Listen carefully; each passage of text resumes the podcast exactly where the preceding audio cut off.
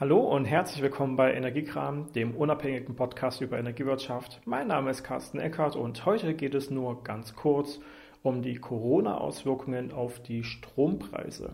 Wie verändern sich die Strompreise entlang der Corona-Krise und warum verändern die sich? Das ist jetzt die Tonspur von einem Video, was wir auf dem YouTube-Kanal von Energiewirtschaft einfach veröffentlicht haben. Aber ich finde, dass der Inhalt so wichtig und auch interessant ist, dass ich ihn direkt auch nochmal als kurzer Podcast-Beitrag veröffentlichen möchte. Also viel Spaß und hoffentlich viele Informationen bei Corona-Auswirkungen auf die Strompreise. Es ist ja so, dass wir aufgrund der Corona-Krise tatsächlich ja viel weniger Verbrauch in ganz Deutschland im Strombereich haben, eben weil Industriearbeitsplätze, gewerbliche Arbeitsplätze an vielen Stellen ja nicht besetzt sind. Weil Leute ja zum Beispiel zu Hause sind, im Homeoffice oder Kurzarbeit oder ja sogar tatsächlich ähm, aktuell gar nicht wissen, wie es mit dem Job weitergehen soll. Und äh, dementsprechend haben wir zwar im äh, Haushaltssektor ein bisschen mehr Verbrauch, aber der ist bei weitem nicht vergleichbar mit dem wegfallenden Verbrauch in Industriearbeitsplätzen wegen Maschinen und Fuhrparks und äh, großen Büroräumlichkeiten und so weiter. Das äh, ist also stark abgefallen. Weniger Verbrauch heißt natürlich auch weniger Nachfrage am Markt. Und wenn es weniger Nachfrage gibt, dann heißt das ja auch, dass der Strompreis dort natürlich sinkt. Äh, weil eben das Angebot viel weniger Nachfrage hat und deswegen sinkt der Preis für das Angebot. Ganz normal. So, was bedeutet es aber natürlich auch, dass also die Vergütung, die man beim Verkauf von Strom bekommt, natürlich geringer ist.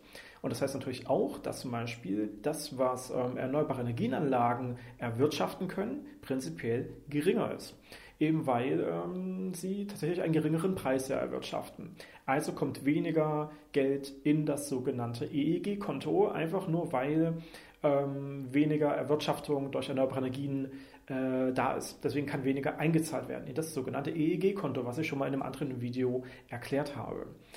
Gleichzeitig haben wir allerdings ziemlich starke Einspeisung aus erneuerbaren Energienanlagen und gerade die Anlagen, die noch in der klassischen EEG-Subventionierung sind, bekommen ja einen garantierten Preis für ihre Einspeisung.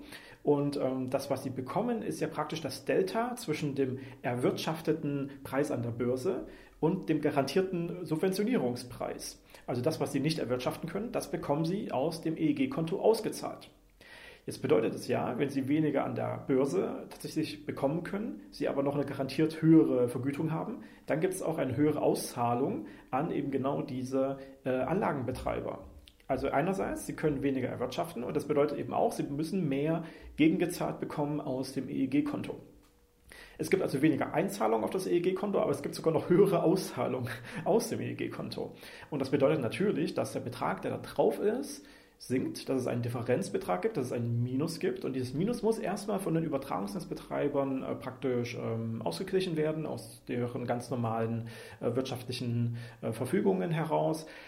Ist für die erstmal schlecht, weil das sind dreistellige Millionenbeträge, wie zum Beispiel Stefan Kapferer, der CEO von 50 Hertz, kürzlich in einem äh, ZFK-Interview gesagt hat. Ähm, aber das werden die ja nicht dauerhaft tragen, sondern dann gibt es irgendwann die Empfehlung, so wir als Übertragungsnetzbetreiber müssen jetzt die EEG-Umlage erhöhen, weil genau diese EEG-Umlage dafür da ist, die Differenzen im EEG-Konto auszugleichen. Also ist der gesamte Effekt davon, dass wir weniger Stromverbrauch haben, deswegen der Strompreis gesunken ist, dass deswegen weniger erwirtschaftet wird für EEG-Anlagen, dass deswegen mehr restliche Vergütung kommen muss tatsächlich, dass wir die EEG-Umlage einfach erhöhen müssen. Für in dem aktuellen System, in welchem wir sind, müssen wir die EEG-Umlage jetzt erhöhen, um das EEG-Konto wieder ausgleichen zu können im nächsten Jahr. Und ähm, jetzt sehen wir natürlich, dass das schlecht ist, weil das bedeutet, die EEG-Umlage erhöht sich, damit erhöht sich der Endverbraucher-Strompreis und damit sind wir wieder mal als Endverbraucher diejenigen, die das Geld am Ende da einbezahlen müssen, damit unser gesamtes Fördersystem funktioniert. Und jetzt sehen wir natürlich das Hauptproblem. Das Hauptproblem ist die Systematik. Die Systematik der EEG-Umlage ist so einfach nicht besonders klug. Die ist nicht zukunftsfähig, die ist nicht nachhaltig. Denn die bedeutet, obwohl die EEG-Anlagen super funktionieren, obwohl sie super einspeisen, haben sie schlechte Auswirkungen auf uns als Verbraucher. Und ähm, gerade in so einer Krise ist das also ein sehr deutliches Zeichen und eine ganz einfache Systematik, die uns dann eben auch aufzeigt, warum das Ganze doof ist.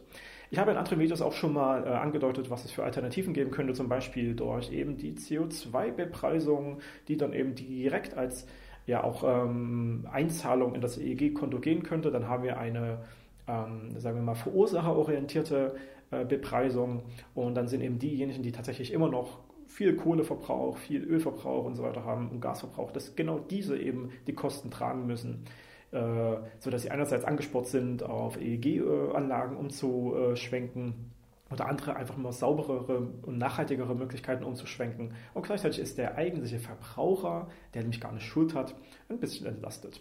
Und das wäre, denke ich, ein guter Plan. Jedenfalls, nochmal kurz zusammengefasst, Corona-Auswirkungen, weniger Verbrauch, deswegen weniger äh, Preis, deswegen weniger Vergütung, deswegen mehr Subventionierung, deswegen weniger Geld auf dem EEG-Konto, deswegen demnächst steigende EEG-Umlage.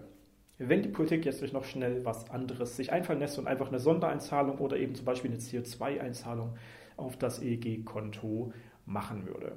Habt ihr Fragen zu den Corona-Auswirkungen auf die Strompreise, dann schreibt die ruhig in die Kommentare zum Podcast oder geht zu dem entsprechenden YouTube-Video, was genauso benannt ist und schreibt das dort in die Kommentare. Und ansonsten bleibt uns gewogen, abonniert diesen Kanal bei Spotify, bei iTunes oder den RSS-Feed auf der Webseite und hört auch das nächste Mal wieder rein bei Energiekram, dem unabhängigen Podcast über Energiewirtschaft. Mein Name ist Carsten Eckert.